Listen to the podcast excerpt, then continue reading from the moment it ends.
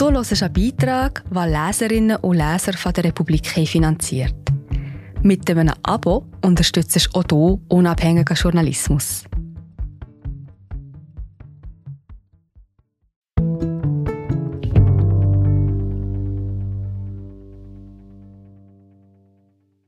Porträt eines komplizierten Gefühls.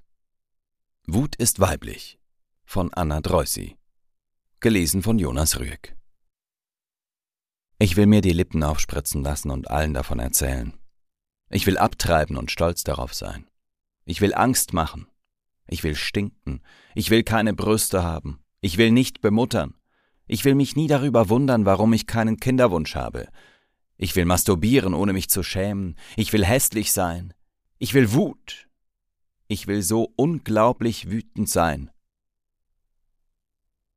Ich nehme sie mir oft vor, die Wut so wie man sich vornimmt, früh aufzustehen oder Vitamin C-Brausetabletten morgens in ein Glas Wasser zu mischen. In der Schweiz hat mindestens jede fünfte Frau einen sexuellen Übergriff erlebt. In diesem Sommer kam die Wut nicht. Wenn ich mit Freundinnen und Freunden darüber spreche, nenne ich das Geschehene immer dieser Sommer. Das ist einfacher. Ich steckte ganz fremd in meiner Haut. Und trotz der Zahlen fühlte ich mich alleine. Stattdessen kam die Scham. Scham ist ein einsames Gefühl. Nachmittage sind zäh, wenn man sich schämt. Der Berliner Sommer ging nur schleppend voran, also schämte ich mich bei trägen 19 Grad, der Himmel war bewölkt. Irgendwann war der Sommer vorbei, und ich begab mich auf die Suche nach der Wut. Meine Wut kommt nicht von alleine. Ich muss mir sie immer von neuem erlauben. Eine Studie von 2007 findet heraus, dass Wut auf männlichen Gesichtern schneller als Wut erkannt wird. Eine andere Studie von 2009 belegt, dass wütende androgyne Gesichter eher als Männer erkannt werden. Diese Studie stammt von Ursula Hess, die als Psychologieprofessorin an der Humboldt-Universität in Berlin zu Emotionen forscht. In ihrem Text Anger is a Positive Emotion der 2014 erschienen ist, geht sie auf die positiven Seiten von Wut ein. Sie sammelt Ergebnisse aus verschiedenen Studien. Wut setzt Energie frei und bündelt Aufmerksamkeit, um Unrecht aufzulösen. Und wütende Menschen sind energiegeladener, aktiver. Für das Gegenüber spielt es aber eine Rolle, wer die Wut ausdrückt. Wütende Frauen werden weniger gemocht und ihnen wird weniger Vertrauen entgegengebracht. Frauen wird eher vertraut, wenn sie einen glücklichen Gesichtsausdruck haben. Wir haben uns an männliche Wut gewöhnt.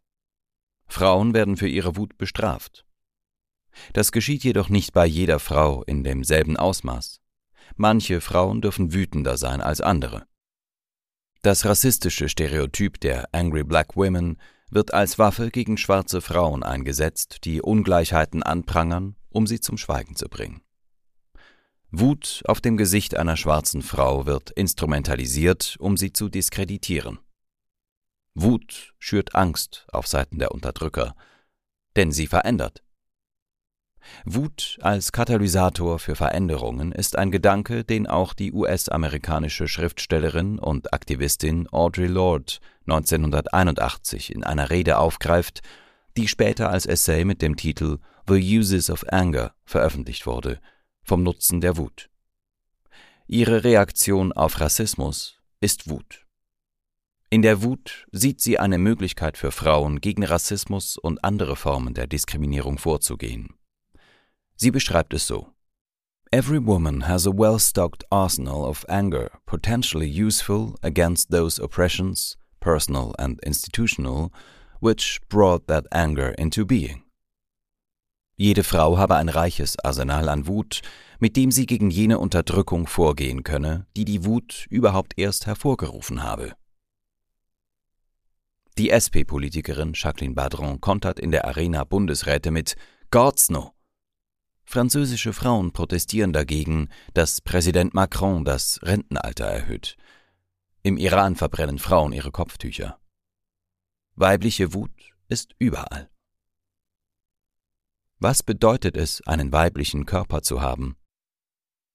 Die Wut findet keinen Platz hier zwischen meiner sanften Stimme und meinen geröteten Wangen und meinen zarten Gliedmaßen und meinem Wimpernaufschlag wie aus einer Parfümwerbung.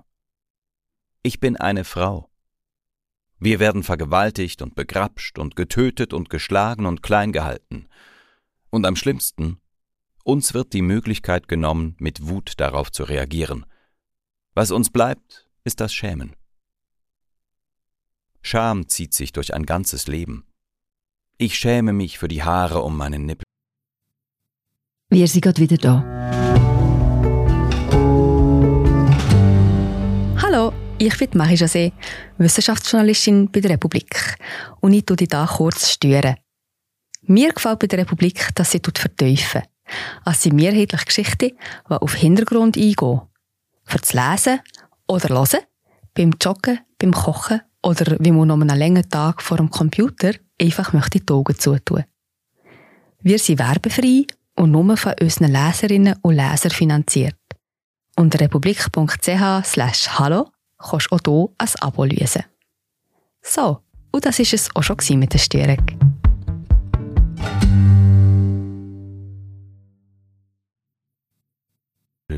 Und die Stoppeln neben meiner Unterhose und dafür, dass ich nichts sage, wenn vermeintlich linke Männer nur Frauen respektieren, die sie hot finden. Ich schäme mich fürs zu laut sein und fürs Schweigen. Ich schäme mich dafür, dass es weh tut, auszusprechen, was mir passiert ist. In dem Sommer saß ich oft in einer kleinen Bar im Berliner Ortsteil Neukölln und blieb so lange, bis meine Freunde gingen, bis mich niemand mehr kannte. Das mochte ich. Ich hatte manchmal das Gefühl, mich selbst auch nicht mehr zu kennen. Dort empfahl mir eine Frau King Kong-Theorie von Virginie Despentes, Autorin, Regisseurin, Feministin, Ex-Sexarbeiterin. Sie schreibt darin in ihrem Essay Impossible de violer cette femme pleine de vices über ihre Vergewaltigung ich bin wütend auf eine Gesellschaft, die mich erzogen hat, ohne mir je beizubringen, einen Mann zu verletzen, der mir mit Gewalt die Beine spreizt, während die gleiche Gesellschaft mir eingetrichtert hat, dass das ein Verbrechen sei, von dem ich mich nicht mehr erholen dürfe. Nur ein reiner, unbefleckter Körper ist ein wertvoller Körper. Ein vergewaltigter Körper ist ein kaputter Körper. Dieser Wunsch nach Reinheit, ist eine Diskriminierungsstrategie gegen die Körper, die sexualisierte Gewalt erfahren. Denn wer sich selbst verteidigt, wehrt sich gegen ein unterdrückendes System, das darauf basiert, unsere Körper zu kontrollieren. Wut ist nicht für uns. Die Teilnehmerinnen der erwähnten Studie sehen in weiblichen Gesichtern eher Glück, Überraschung, Trauer, Angst. Den ganzen Tag lang freue ich mich darüber, dass mich Männer hot finden und ich bin überrascht, dass Männer so schöne Muskeln haben, und ich bin so traurig, wenn mich Männer ghosten, und ich habe Angst vor Falten und Zellulite und Dehnungsstreifen, und davor alleine zu sterben, ohne Mann und ohne Kinder, nur mit Falten und zwei ausgelaufenen Brustimplantaten aus Silikon. Ich war noch nie wütend und werde es niemals sein. Ich denke immer noch darüber nach, wie es wäre, darüber auszusagen. Ich stelle mir vor, wie ich im Gerichtssaal stehe. Alles ist aus diesem Holz, aus dem Stühle in Wartezimmern von städtischen Ämtern sind. Holz, aus dem alle Regale im Brockenhaus gemacht sind.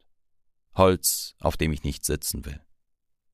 Dort tragen alle Frauen diese langweiligen schwarzen Schuhe mit kleinem Absatz und mittellange Bleistiftröcke, und alle Männer tragen ihre Stirn in Runzeln. Ich habe keine Ahnung, wie ein Gerichtssaal aussieht, ich kenne sie nur aus US-amerikanischen Serien. Ich frage mich, was ich anziehen würde. Eine Anwältin riet mir, nicht anzuzeigen. Aber mit Freundinnen spreche ich darüber. Wir erzählen uns die Geschichten gegenseitig. Das ist sie, die Wut. Wir hören nicht auf, darüber zu sprechen. Wut ist das Gegenteil von Scham. Ich muss an meine Kindheit denken. Ich konnte früher sein wie ein Vulkan. Ich war ein wütendes Kind. Mein Vater nannte mich manchmal Stromboli. So heißt der Vulkan, der auf einer gleichnamigen Insel nördlich von Sizilien liegt. Er ist durchgehend aktiv. Er spuckt Lava und Asche, löst lokale Explosionen aus, lässt Lava über die Schiara del Fuoco ins Meer fließen. Ich will auch glühen. Alle sollen sich an mir verbrennen, Meine Haut soll so heiß sein, mein Blick soll so beißend sein.